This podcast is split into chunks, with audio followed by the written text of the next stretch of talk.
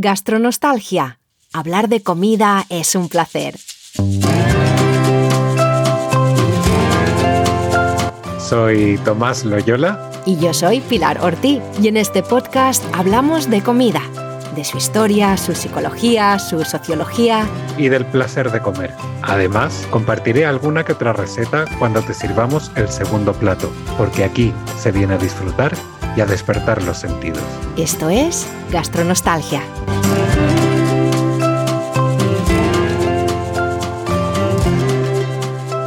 Primer plato. Bienvenidos a un nuevo episodio de Gastronostalgia. Hola Pilar, buenos días. Hola Tomás. Hola gastroyentes. Me encanta lo de gastroyentes. Creo que sí lo vamos a instaurar como marca. Bien, bien. Bueno, hoy tenemos un programa mm, especial. Digo especial porque está dedicado precisamente a los programas de cocina. Es un poco autorreferente, pero creo que es importante que hablemos de ello. No precisamente de este tipo de programas, pero de los programas de cocina en general. Eso iba a decir, ¿somos un programa de cocina? bueno, somos un programa de comida. A mí cuando la gente me pregunta, yo prefiero explicarlo como un programa de comida, porque cocina suena como si fuésemos mmm, expertos y especialistas y creo que no, aquí yo creo que estamos entre amigos hablando de lo que más nos gusta, que al final es la comida y comer. Eso está bien, ya, ya puedo hablar de ello.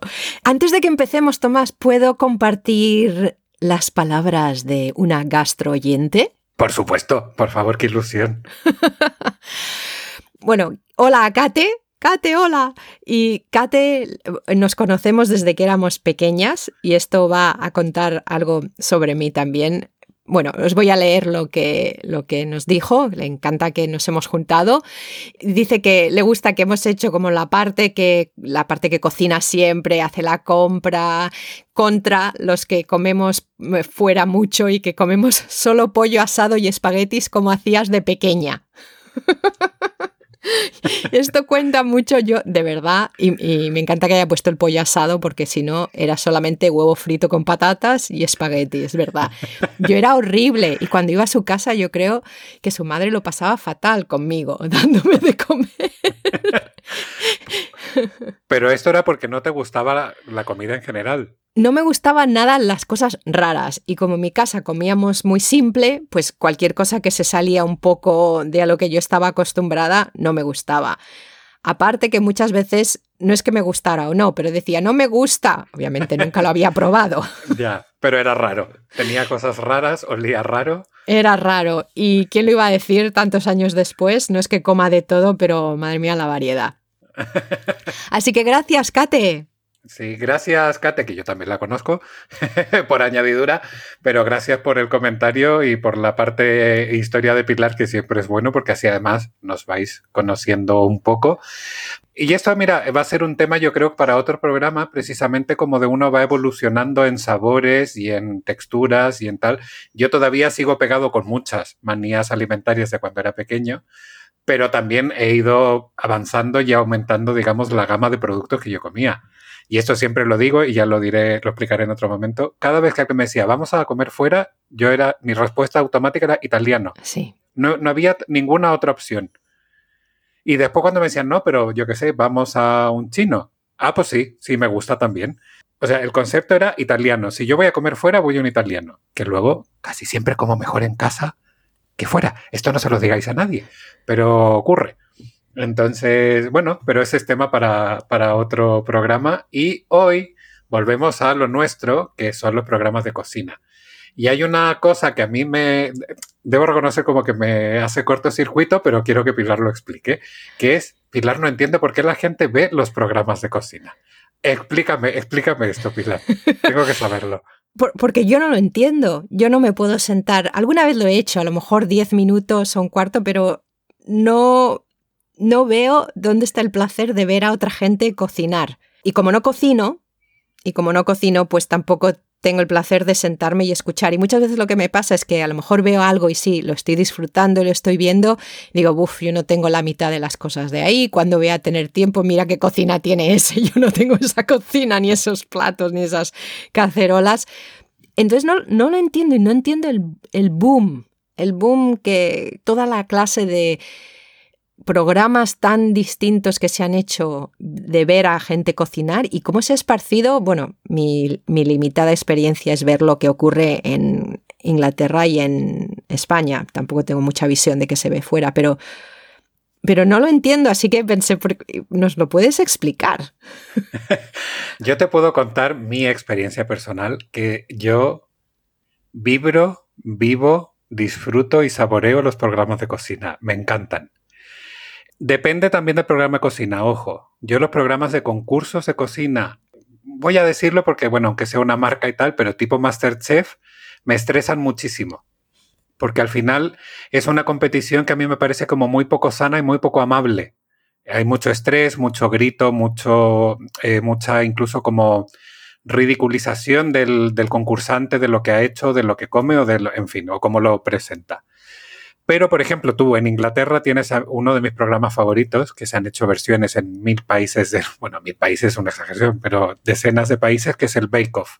El Bake Off a mí me parece un programa maravilloso porque es, es una competencia también, es una competición, es un concurso, pero como que la gente disfruta. Evidentemente se estresa, tienen un tiempo, tienen un plazo que cumplir y tienen un objetivo pero no, como que no vive de ese estrés. Vive del buen rollo entre los concursantes, vive de, yo qué sé, es, otro estilo que a mí me, es un programa que me relaja. Eh, otro ejemplo de programa inglés que me chifla, eh, Nadia Hussain, que tiene en Netflix dos temporadas completas de cocina, de programas de cocina, y son maravillosos. O sea, de principio a fin, los amo con locura. Porque además ella tiene un ángel especial, el programa es muy bonito, está muy bien hecho y yo disfruto. Y entonces yo de estos programas saco, cojo ideas. Por ejemplo, yo que sé, en la primera temporada, si no recuerdo mal, Nadia hace una pasta eh, con un pesto de remolacha. Y yo luego voy, cojo la receta y la adapto a mi realidad. Evidentemente yo no tengo ni su experiencia y probablemente hay algunos ingredientes o cosas que no tenga a mano. Pues yo adapto. Y entonces todo esto hace que mi cocina también se vaya diversificando. ¿Ves qué cosas come otra gente? Eh, ¿Qué tipo de comida le gusta? Y yo, de verdad, ya te digo, o sea, para mí es, o sea, es una maravilla. Y ahora estoy pensando en todos los programas de cocina que veo y me explota la cabeza. Me encanta Nigella Lawson también, me encanta, me encanta eh, como más que como cocina, porque esto, por favor, que no se le mal que eh, si Nayela en algún momento alguien le llega a poner este programa y se lo traduce, que, no, no, lo malentienda, pero ella es una floja y es una cerdita como yo, le encanta comer, disfruta comiendo y, y si tiene que abrir un bote de, pues yo qué sé, de tomate para echárselo a una receta, lo hace. Es decir, como que ella no se va a estresar más de la cuenta para hacer una comida y disfrutar. Y eso me encanta, porque me parece como muy auténtico que al final, pues en el día a día no siempre tenemos ganas de tirarnos cinco horas en la cocina, ni ganas ni tiempo.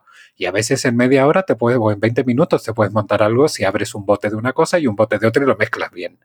Eso no está mal y ella como que hace, em, eh, ay, no sé cómo es la palabra, como que, como que lo utiliza sin ningún tipo de complejo. Sí, sí.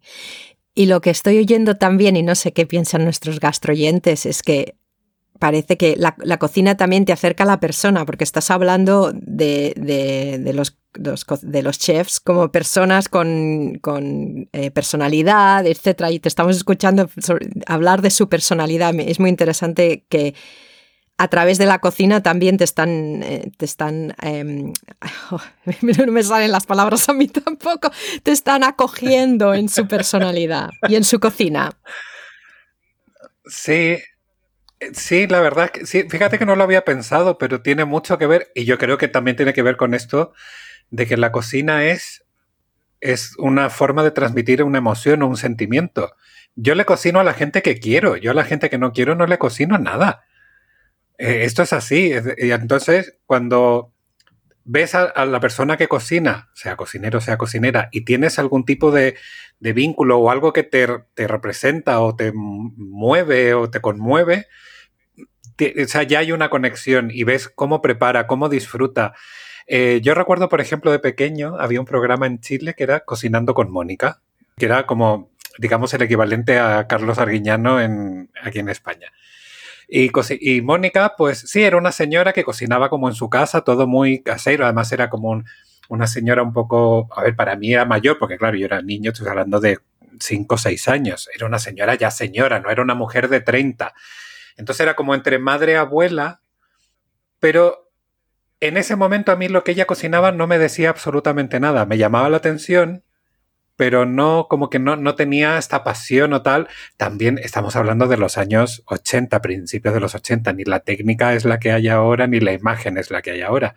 Pero lo que te decía antes, tú ves un programa de Nadia en, en Netflix y es que es color de principio a fin es el colorido, cómo cae la comida en, en, la sartén cuando está preparando, cómo, no sé, es, es como un festival que a mí me despierta todos los sentidos y al final y volvemos a nuestro concepto base, gastronostalgia. Son todas esas cosas que a mí me recuerdan mis experiencias en la cocina. Y eso es lo más bonito no todos los programas de cocina son iguales, un poco tu punto anterior, que depende de lo que sea y también obviamente de la calidad, lo que tú estás describiendo es todo un arte también, es, no, es, no es cualquier cosa que han puesto una cámara en la cocina y han dicho, venga, muéstranos lo que sabes hacer, sino que, también el cuidado, el cuidado en la presentación, tal como, como la comida en sí. Me encanta. Em, te iba a preguntar alguna recomendación. Bueno, el, programa de. ¿Y este programa de que me estás hablando? Porque como yo no lo veo de nadie, ¿es ella en una cocina o también fuera? Es ella en su cocina. Es ella en su cocina, principalmente. Bueno, ella tiene varios programas. Ha hecho programas viajando. Tiene un programa en Estados Unidos, tiene un programa, si no recuerdo mal, en, en Bangladesh, de donde es ella originalmente acabo de decirlo muy libremente y espero no equivocarme que no suene esto ni racista ni nada, pero creo que era Bangladesh. Por favor, si me he equivocado, que la gente me perdone, es que tengo una memoria de pez. Y que nos lo digan, por favor. Pero sobre todo, eh, tiene estas dos temporadas que te digo yo que están disponibles en Netflix. La segunda es grabada en su casa, completamente en pandemia y yo creo que la primera también la graba en su casa, pero no, o sea, sin la pandemia y se nota, ah, se nota porque el equipo es más limitado, porque al final siempre se ve a la gente del equipo comiéndose lo que ha preparado en el programa. Entonces se ve eso de la distancia de seguridad, de no te acerques, de no sé qué, o sea, tienen este punto. Y vamos, que por lo menos aquí en España están disponibles. Yo sé que creo que son originalmente, no sé si de la BBC, de alguna de estas cadenas inglesas, pero eh, que luego era, o sea, estaba hecho para eh, que se difundiera, digamos, mundialmente a través de Netflix. Y están ahí.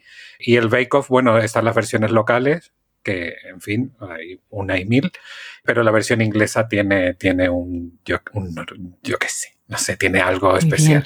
Muy bien, pues yo creo que se lo podemos, podemos pasarle eh, la, voz y darles la vez a nuestros gastroyentes para que nos cuenten su experiencia con los programas de cocina. ¿Los escucháis? ¿Los veis incluso? o a lo mejor los escucháis solo, también puede ser. ¿Os gustan? ¿Os gustan? ¿Por qué? ¿Os gustan realmente? Y si estáis fuera de España o del Reino Unido, nos encantaría saber culturalmente qué papel juegan o no los programas de cocina en vuestra cultura. Así que gastronostalgia.club, ¿les quieres decir adiós a nuestros gastroyentes antes de que pasemos a grabar nuestro segundo plato que será la semana que viene para los oyentes?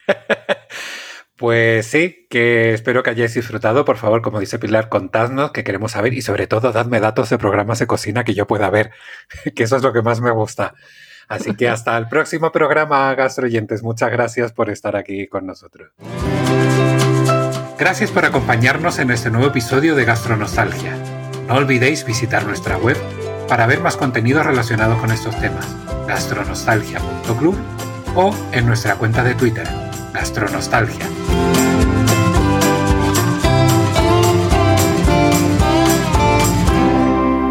Que aproveche